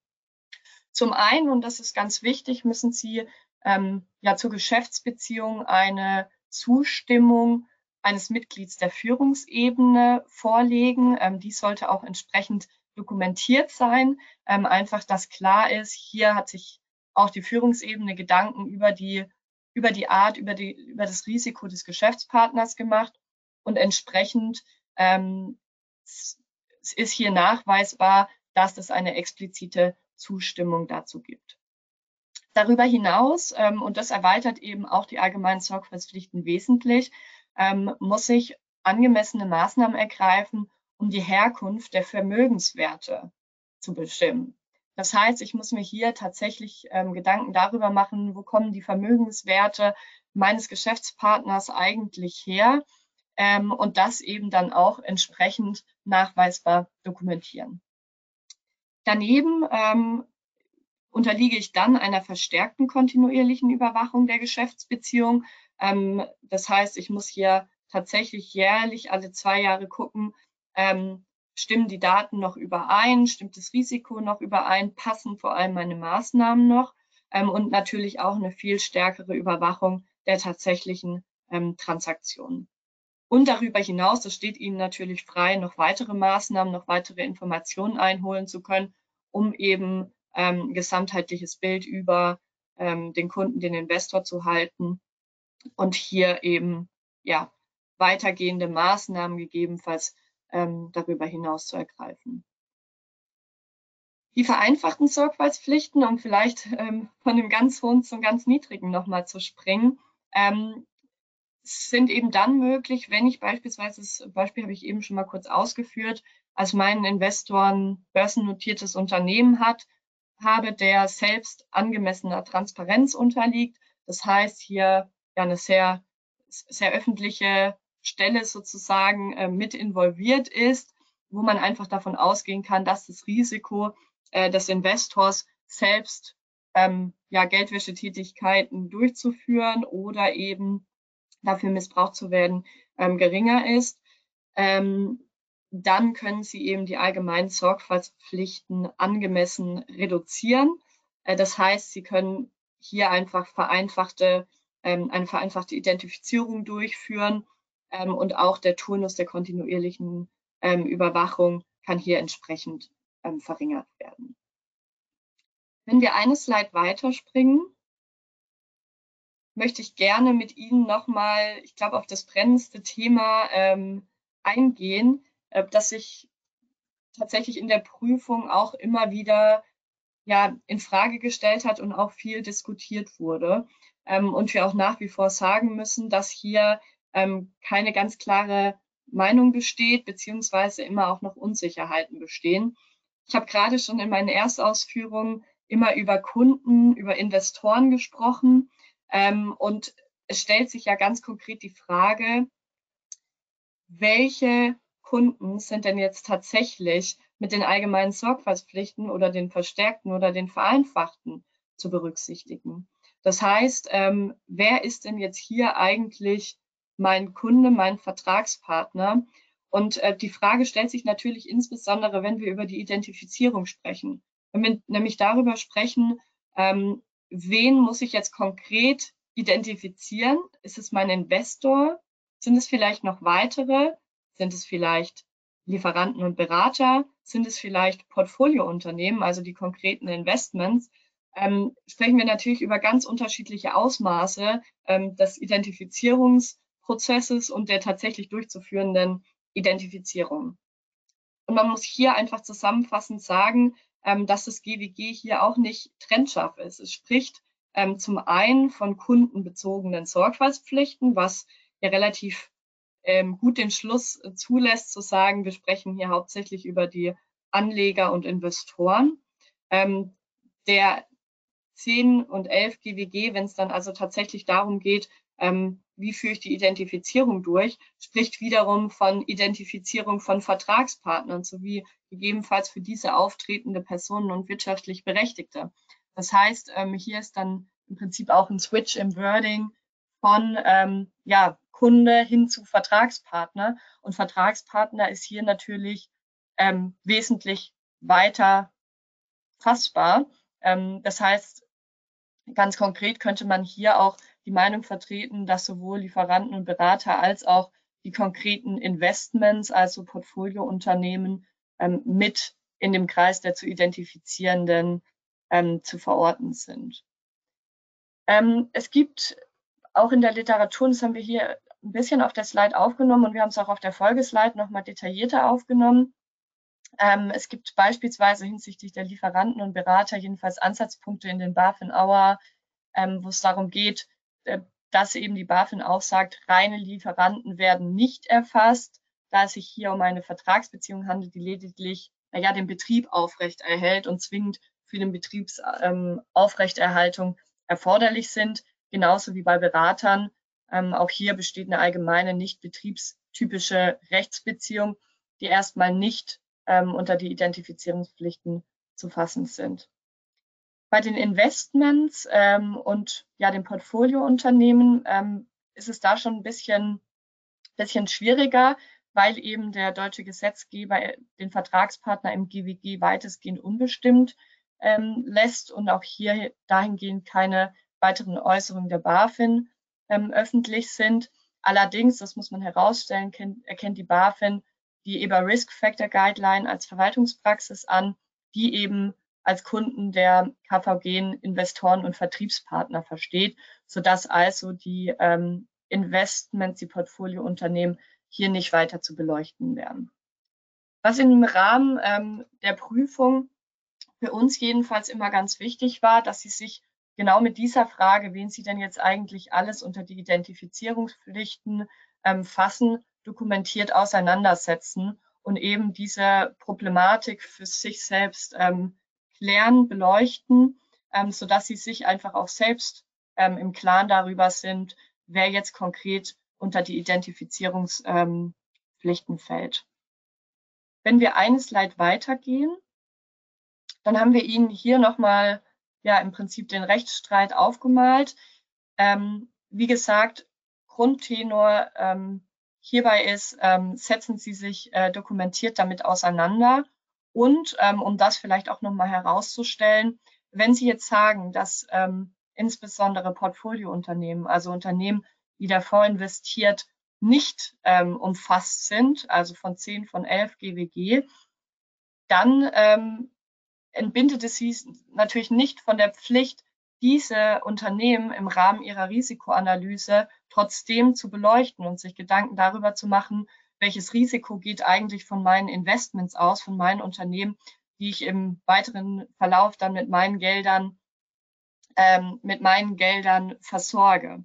Das heißt, zwangsläufig, wenn Sie sich damit auseinandersetzen und feststellen, hier geht ein hohes Risiko ähm, der Geldwäsche, der Terrorismusfinanzierung von aus, müssen sie natürlich wiederum angemessene Maßnahmen zur Mitigation ergreifen, um dann eben im Folgenden festzustellen, welche Maßnahmen können das konkret sein. Und eine Maßnahme kann natürlich die Identifizierung meiner Portfoliounternehmen sein, um das Risiko angemessen mitigieren zu können. Das heißt, auch hier entbindet es sie nur in Teilen von der Pflicht, bindet sie eben nicht von der Pflicht, sich Gedanken darüber zu machen, welches Risiko ist diesen Investments inne und welche mitigierenden Maßnahmen muss ich dahingehend ergreifen. Wenn wir dann einmal noch weiterspringen, will ich gern, äh, bevor wir auf die einzelnen Feststellungen kommen, äh, nochmal auf das Thema Monitoring, ähm, ja, Transaktionsüberwachung kommen. Herr Müller hat das Thema auch vorhin schon angesprochen ähm, und eben auch nochmal klar herausgestellt, dass Sie kein EDV-System einführen müssen, keine Software einführen müssen, um eben eine kontinuierliche Überwachung der Geschäftsbeziehungen und Transaktionen sicherstellen zu können. Nichtsdestotrotz ähm, gibt eben 10 Absatz 1 Nummer 5 GWG vor, dass sie sich ähm, ja mit ihren Geschäftsbeziehungen und den Transaktionen auseinandersetzen müssen und eben auch regelmäßig auseinandersetzen müssen. Ähm, das heißt ganz konkret, sie müssen sich eben damit auseinandersetzen, ähm, insbesondere mit Blick auf die Transaktion, stimmen die Informationen über, den, über die Herkunft der Vermögenswerte überein, passen die Informationen, die ich auch ja schon in Dokumenten, in Informationen über meinen Vertragspartner erhalten habe, beispielsweise der wirtschaftlich Berechtigte etc., ähm, mit der Geschäftstätigkeit überein, passt das Kundenprofil ähm, und auch hinsichtlich der Transaktion gilt es insbesondere identifizieren zu können, passt das zu meinem Geschäftspartner oder kommt hier beispielsweise das Geld plötzlich von einem ganz anderen ähm, Konto, von einem ganz anderen ähm, ja, Land und entstehen dadurch wieder neue Risiken oder vielleicht auch ähm, eine potenzielle Verdachtsmeldung, ähm, weil es einfach nicht zu meinem ähm, sonstigen Transaktionsverhalten, zu meiner sonstigen Geschäftsbeziehung passt. Wie vorhin schon angedeutet, ähm, ist hier also ein kontinuierlicher Turnus zu wählen. Das heißt, ähm, Sie müssen hier eben die Transaktionen im Blick haben, Sie müssen die Geschäftsbeziehungen im Blick haben, ähm, um eben hier auch einfach feststellen zu können, wenn sich Abweichungen ergeben, wenn sich Verdachtsfälle ergeben und dann eben angemessene Maßnahmen einleiten zu können.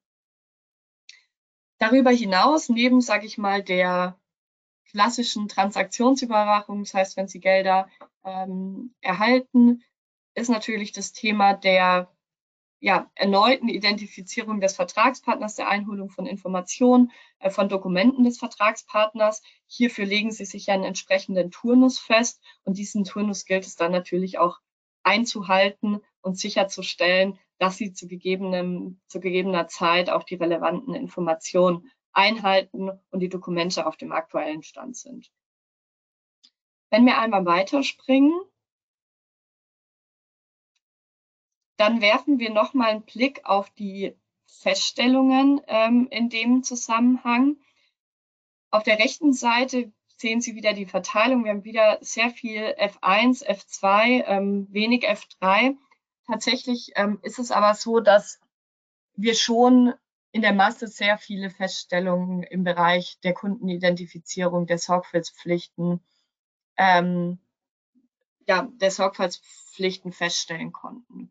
Ähm, es ist einfach tatsächlich ähm, so, dass sie alle viel, viel Zeit und äh, Muße investiert haben in die, in die Identifizierung ähm, der Vertragspartner. Das haben wir auch gesehen. Nun muss man ja auch sagen, und auch da haben wir mit vielen von Ihnen auch im Laufe der Prüfung ähm, zu diskutiert, ähm, reicht es ähm, im Zweifel nicht aus. Es werden nicht alle gesetzlichen Anforderungen ähm, eingehalten. Das heißt, wenn wir beispielsweise darüber sprechen, der wirtschaftlich Berechtigte ähm, ist zu identifizieren, haben wir häufig festgestellt, es wurde kein wirtschaftlich Berechtigter dokumentiert, nicht identifiziert. Ähm, und auch bei der Identifizierung der natürlichen Person stellen sich natürlich immer Fragen in der Art der Identifizierung. Wie erfolgt die Identifizierung tatsächlich? Erfolgt sie in Person? Das ist ganz oft der Fall. Dann fehlt die Dokumentation dazu, dass es tatsächlich in Persona stattgefunden hat ähm, oder wird ein Dienstleister dazu ähm, verwendet, also beispielsweise die Videoidentifizierung. Da haben wir festgestellt, dass viele im Verlauf ja auch der Prüfung oder jetzt auch in diesem Jahr dahingehend umgestellt haben, sodass es beispielsweise im letzten Prüfungszeitraum nur in Teilen oder nicht vollständig vorlag. Ähm, und wir haben natürlich auch ähm, das Thema, wenn Sie beispielsweise mit ja, Ausweiskopien gearbeitet haben, dass diese unter Umständen eben den gesetzlichen Anforderungen auch nicht genügen.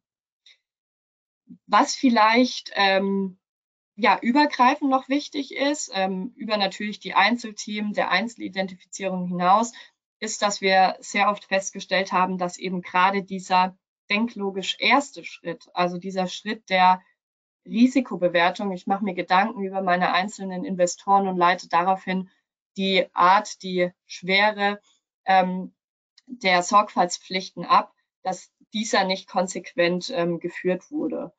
Ähm, und das ist natürlich ein ganz wichtiger Punkt, ähm, weil das GWG ja gerade vorsieht, dass sie sich risikoorientiert ja festlegen können, welche Art der Sorgfaltspflichten angewandt werden und welcher Maßstab dann auch gesetzt wird. Und wenn natürlich dieser erste Schritt fehlt, nämlich der nachvollziehbaren Dokumentation und Auswertung ähm, der Risiken, ist es natürlich im Weiteren ähm, schwer nachvollziehbar, warum Sie jetzt die vereinfachten Sorgfaltspflichten und nicht die allgemeinen oder warum Sie die allgemeinen und nicht die verstärkten Sorgfaltspflichten anwenden. Das ist ähm, vor allem Dokumentationsthema. Es ist auch eine Fleißarbeit, ähm, aber es ist eben der ganz wesentliche Grundstein für die dann darauf folgenden Maßnahmen. Und ähm, deshalb auch an der Stelle äh, der Appell und Herr, ähm, Herr Müller hat es auch schon ausgeführt, die Risikoanalyse, das Gedankenmachen über die Risiko ist einfach der Grundstein, der sauber sein muss, damit auch die weiteren Maßnahmen nachvollziehbar sind. Wenn wir einmal weiterspringen, würde ich auf das nächste Schwerpunktthema eingehen wollen, ähm, das Verdachtsmeldeverfahren und Hinweisgebersystem betrifft. Vielleicht nochmal auf der nächsten Slide ein kleiner Recap. Warum ist das Thema eigentlich ähm, so wichtig?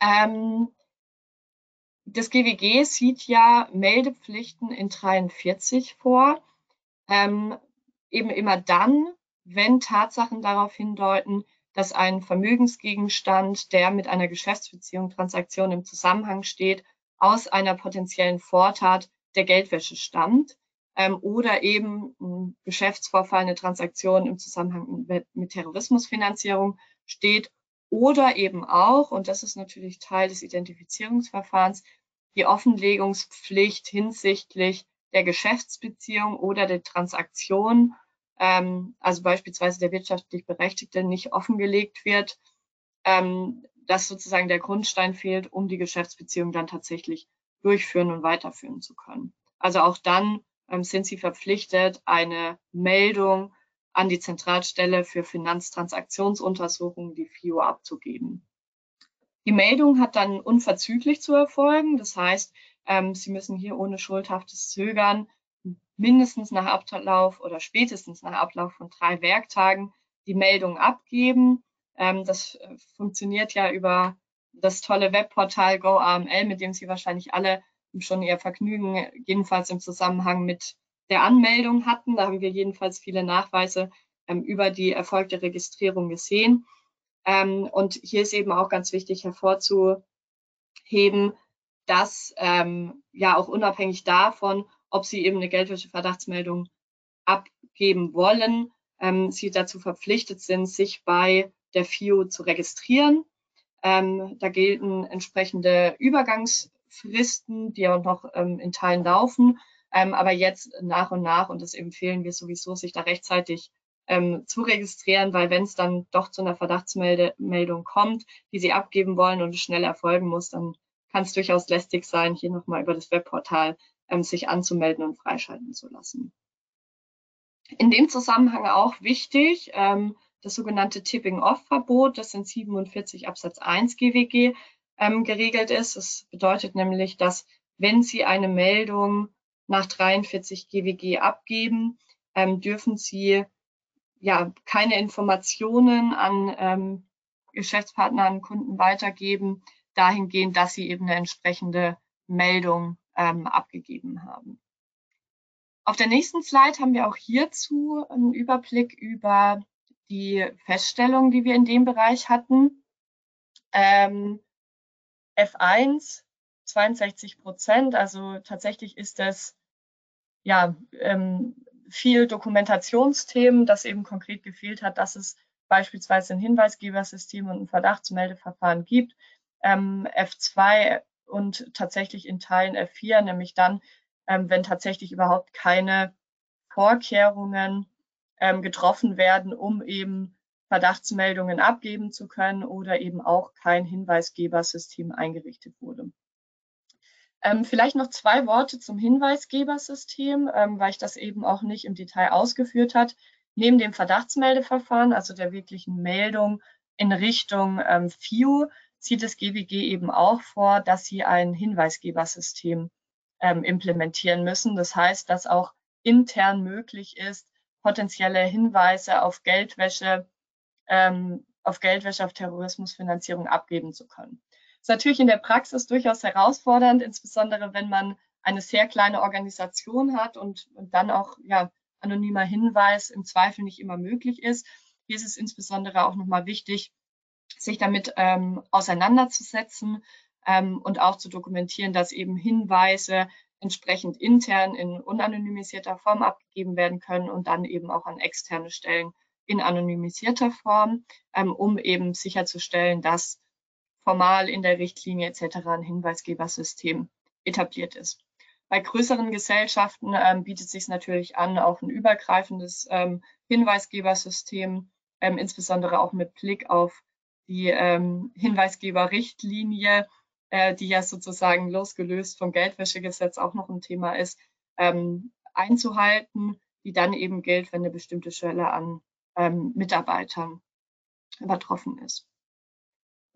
In dem äh, Themenkomplex Hinweisgebersystem und Verdachtsmeldeverfahren haben wir tatsächlich die häufigsten Feststellungen im, ähm, im Umfeld des Verdachtsmeldethemas.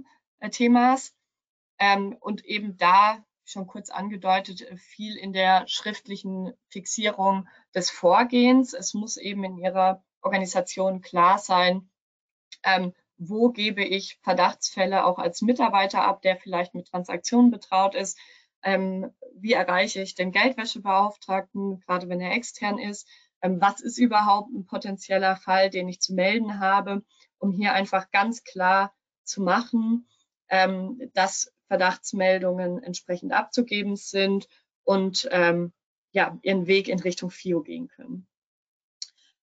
Daran anschließend eigentlich der zweite Punkt hier, keine schriftliche Definition von Verdachtsmomenten, die eine Verdachtsmeldung auslösen. Das schließt sich im Prinzip an. Das ist auch ein, gewisser Sensibilis ein gewisses Sensibilisierungsthema, dass eben auch Mitarbeiter so in die Lage versetzt werden, zu erkennen, ähm, wann eben potenzielle Verdachtsfälle vorliegen, die dann an den Geldwäschebeauftragten und dann in der Konsequenz an die FIO weitergegeben werden müssen. Ähm, und dann eben das Thema Registrierung äh, bei GoAML, da nochmal der Hinweis, eben entsprechend vorab ähm, sich zu registrieren.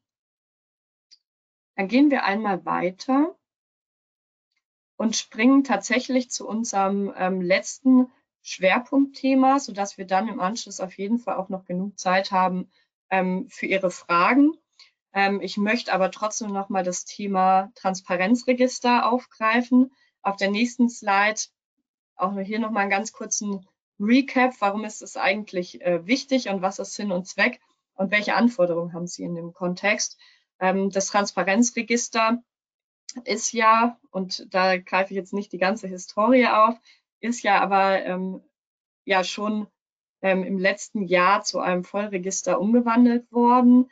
Das heißt, ähm, Sie sind tatsächlich verpflichtet, Eintragungen für Ihre eigenen wirtschaftlich Berechtigten im Transparenzregister vorzunehmen. Und sie sind eben auch ähm, verpflichtet, Einsicht in das Transparenzregister ähm, zu nehmen oder einen Abgleich mit dem Transparenzregister durchzuführen bei ähm, dem Identifizierungsverfahren und eben der ja, Validierung der wirtschaftlich Berechtigten.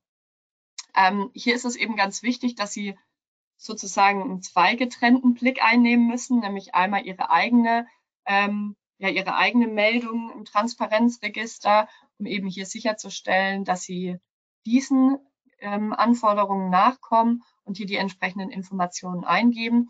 Zum anderen ist es natürlich das Thema, wenn Sie dann tatsächlich Einsicht in das Transparenzregister nehmen ähm, und hier eben den Abgleich durchführen ähm, im Rahmen der Identifizierungen und dann eben in der Konsequenz, wenn es eben beispielsweise zu Unstimmigkeiten kommt zwischen der Information, die Sie von Ihrem Investor erhalten haben und den Informationen, die im Transparenzregister angegeben sind, auch tatsächlich eine Unstimmigkeitsmeldung abgeben. Auch hier, hierzu sind Sie verpflichtet. Was in dem Zusammenhang eben ganz wichtig ist, dass sie natürlich zum einen die Meldung ins Transparenzregister vornehmen für, ihren eigenen, für ihre eigenen wirtschaftlich Berechtigten und zum zweiten ähm, natürlich auch schriftlich fixieren, dass sie eben konkret diese Einsichtnahmen vornehmen und äh, diese Einsichtnahmen und dann gegebenenfalls Unstimmigkeitsmeldungen ähm, schriftlich verankert haben und so klar ist auch im Prozess, dass sie dem nachkommen.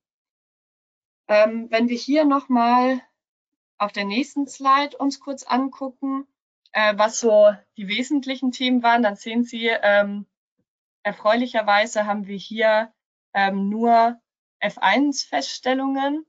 Ähm, Im Transparenzregister-Kontext haben wir hauptsächlich gesehen, dass eben noch keine Eintragung der KVG in das Transparenzregister vorlag, jetzt entsprechend nachzuholen ist und eben dieses gesamte Thema rund um schriftliche Fixierung der Vorgaben, der, ja, der Prozesse zur Einsicht in das Transparenzregister, zur Ermittlung von Unstimmigkeiten und eben auch, natürlich auch wichtiger Teil, wenn sich bei Ihren wirtschaftlich Berechtigten etwas ändert, das dann eben auch in geänderter Fassung an das Transparenzregister zu melden.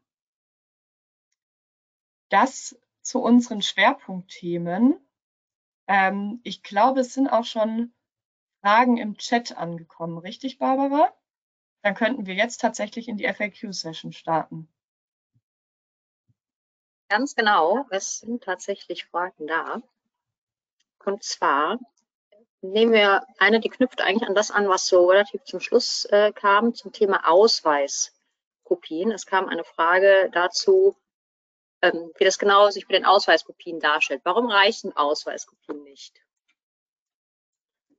Genau, dann antworte ich, ähm, da antworte ich direkt drauf. Also tatsächlich, glaube ich, war das etwas missverständlich ausgedrückt. Ich wollte nicht generalisieren, dass Ausweiskopien nicht ausreichen. Im Wesentlichen ist es wichtig, dass Sie eben sicherstellen, wie Sie die Ausweiskopien einholen. Wenn Sie jetzt beispielsweise vereinfachte Sorgfaltspflichten ähm, anwenden, dann reicht ja eine einfache Ausweiskopie, die Sie zu Ihren Unterlagen nehmen. Wenden Sie jetzt allgemeine oder verstärkte Sorgfaltspflichten ein, müssen Sie ja dem Identifizierungsverfahren nach dem GWG nachkommen und da reicht es dann tatsächlich nicht, dass Sie einfach ja eine Ausweiskopie von Ihrem Vertragspartner übermittelt bekommen, sondern Sie müssen wirklich identifizieren. Das heißt, in persona sicherstellen, die Person, die hier auf dem Ausweis ist, ist auch die Person, ähm, der ich gerade ins Gesicht schaue. Oder Sie setzen eben einen Dritten ein, dann müssen Sie natürlich den Anforderungen ähm, in Richtung, was ich am Anfang meinte, ähm, ja, Auslagerung, ähm, Erbringung der Sorgfaltspflichten durch Dritte nachkommen. Auch dann ist es einem eben entsprechend möglich. Von daher war missverständlich ausgedrückt, Ausweiskopien ähm, reichen natürlich schon, aber Sie müssen das im Identifizierungsverfahren sicherstellen, dass Sie da den Anforderungen aus dem GWG nachkommen. Prima, vielen Dank. Und dann haben wir eine Frage zu ja, ein bisschen in die Zukunft gerichtet, ob es neuere Erkenntnisse gibt zum Thema äh, Prüfungspflicht durch den Abschlussprüfer. Petra, ich glaube, das ist was für dich. Ja, genau. Hallo zusammen. Genau, das die Frage betrifft doch ähm, viele unserer Mandanten auch an der Stelle. Ähm, das Thema ist leider noch nicht ganz klar geregelt. Wir sehen ähm, die analoge Anwendung der KA-Prüfbv.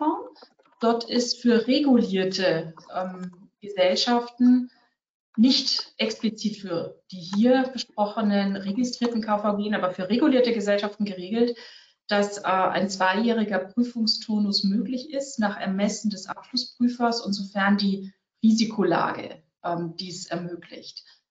Ähm, wir sind grundsätzlich der Meinung, dass man die KA-Prüf-BV analog anwenden kann, weil es derzeit noch keine Prüfungsverordnung speziell für unseren Fall der Prüfungen nach 45a KGB gibt. Ähm, was bedeutet das jetzt? Ähm, wir haben ja vorhin einen Überblick über die Feststellungen gesehen. Wir halten es möglich, dass wenn es keine Feststellung gab oder wenig nicht schwerwiegende Feststellungen, dass man dann in diesen zweijährigen Prüfungstonus wechseln kann. Der zweijährige Prüfungstonus beinhaltet aber nicht ähm, ähm, dass man, dass dann ein Jahr ungeprüft bleibt. Es wird auch dann jedes Jahr geprüft werden, nur halt in, mit einem größeren Abstand. Und ähm, Jetzt haben wir ja gesehen, bei vielen unserer Mandanten gibt es äh, keine F3 und keine F4-Feststellungen, sondern eine Vielzahl von F1 und F2-Feststellungen. Wir waren da zum Teil in Diskussion, dass man auf eine Prüfung verzichtet ähm, im, im, nächsten Jahr, ähm, haben aber da jetzt schon in zwei Fällen Feedback von der BaFin bekommen, dass das nicht so begrüßt wird. Das heißt, dass aufgrund der Vielzahl der Feststellungen F1, F2 doch eine Prüfung erwarten würden. Ähm, das war jetzt gerade die, die, die ja, aktuelle Auskunft tatsächlich von, von der Woche in, in zwei Fällen. Und ähm, deswegen da ähm, die Bitte, sprechen Sie mit Ihrem Abschlussprüfer. Wenn wir das sind, dann gerne mit uns, ansonsten mit dem jeweiligen.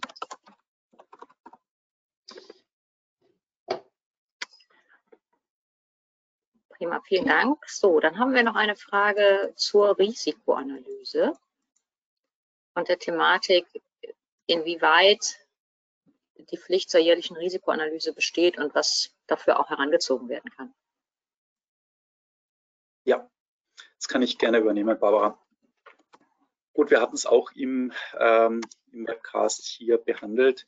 Die Pflicht äh, zur Erstellung der Risikoanalyse ähm, ist hier in Paragraph 5 des Geldwäschegesetzes statuiert. Insofern ist das klar festgelegt und auch die, die regelmäßige Überprüfung, die auch dann durch die Auslegungs- und Anwendungshinweise allgemeiner Teil der Bundesanstalt für Finanzdienstleistungsaufsicht äh, präzisiert und auf einen jährlichen Rhythmus festgelegt wird. Also insofern gibt es hier aus meiner Sicht ähm, keinen, keinen Graubereich ähm, hinsichtlich ähm, dieser Pflicht. Das ist ganz klar zu bejahen. Und ich glaube, es ähm, gab hier noch einen Teil 2 der Frage, Barbara, in Bezug auf den, äh, die Berichterstattung an die, die Geschäftsführung ähm, durch den, den Geldwäschebeauftragten ähm, und inwieweit das äh, mit der Risikoanalyse zusammenfallen kann.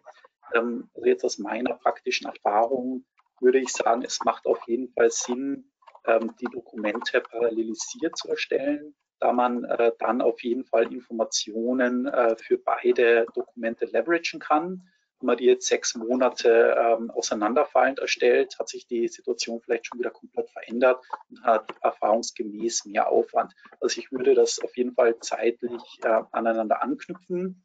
Ähm, deckt die Risikoanalyse jetzt den, den Tätigkeitsbericht des Geldwäschebeauftragten vollumfänglich ab. Ähm, das würde ich jetzt im Regelfall nicht so sehen. Die Risikoanalyse hat ja eine, eine vorgegebene äh, Struktur, die wir äh, gemeinsam durchgesprochen haben.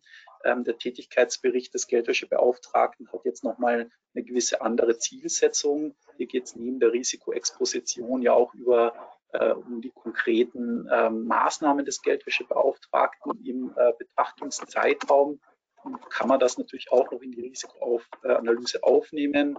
Ähm, sicherlich ähm, finde ich es persönlich ähm, besser, ohne dass ich daran eine Feststellung knüpfen würde, den Tätigkeitsbericht äh, nochmal standalone von der Risikoanalyse entsprechend zu erstellen. Vielen Dank.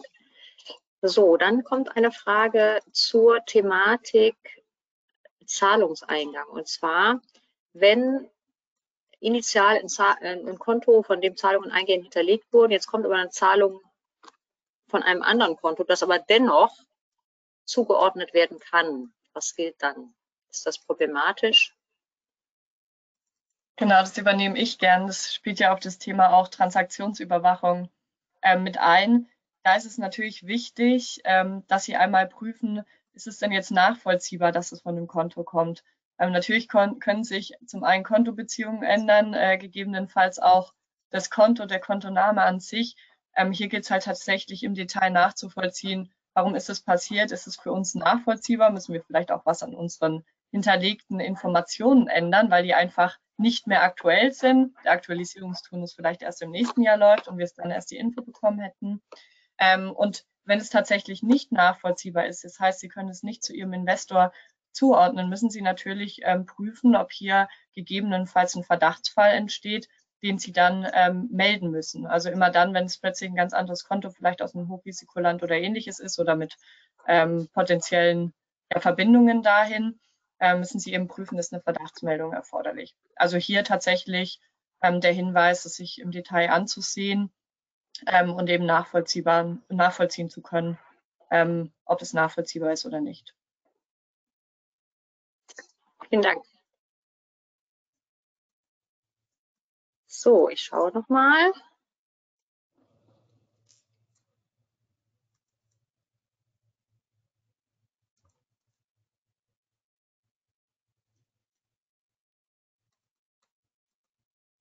Ich glaube, das war es soweit. Dann sind wir ein bisschen vor der Zeit. Aber das war dennoch eine ganze Menge an Informationen. Also ganz herzlichen Dank an euch Referenten. Danke auch Petra für deine Erläuterungen. Und ähm, das war nicht die letzte Veranstaltung dieser Art. Also Sie wissen es, wir ähm, haben den Webcast ja monatlich zu den verschiedensten Themen rund um das ja, Universum der Compliance, äh, Wirtschaftskriminalität, äh, ESG, alles, was sich darum rankt. Und ähm, schalten Sie gerne wieder ein. Auch die KVG werden wir natürlich im Speziellen wieder als Thema aufnehmen und da würden wir uns auch sehr freuen, wenn Sie wieder mit dabei sind. Und insofern auch vielen Dank an, an Sie als Teilnehmer und ich freue mich auf das nächste Mal und wünsche Ihnen allen noch einen schönen Tag. Bis bald. Schönen Tag. Tschüss. Auf Wiedersehen. Tschüss. Tschüss.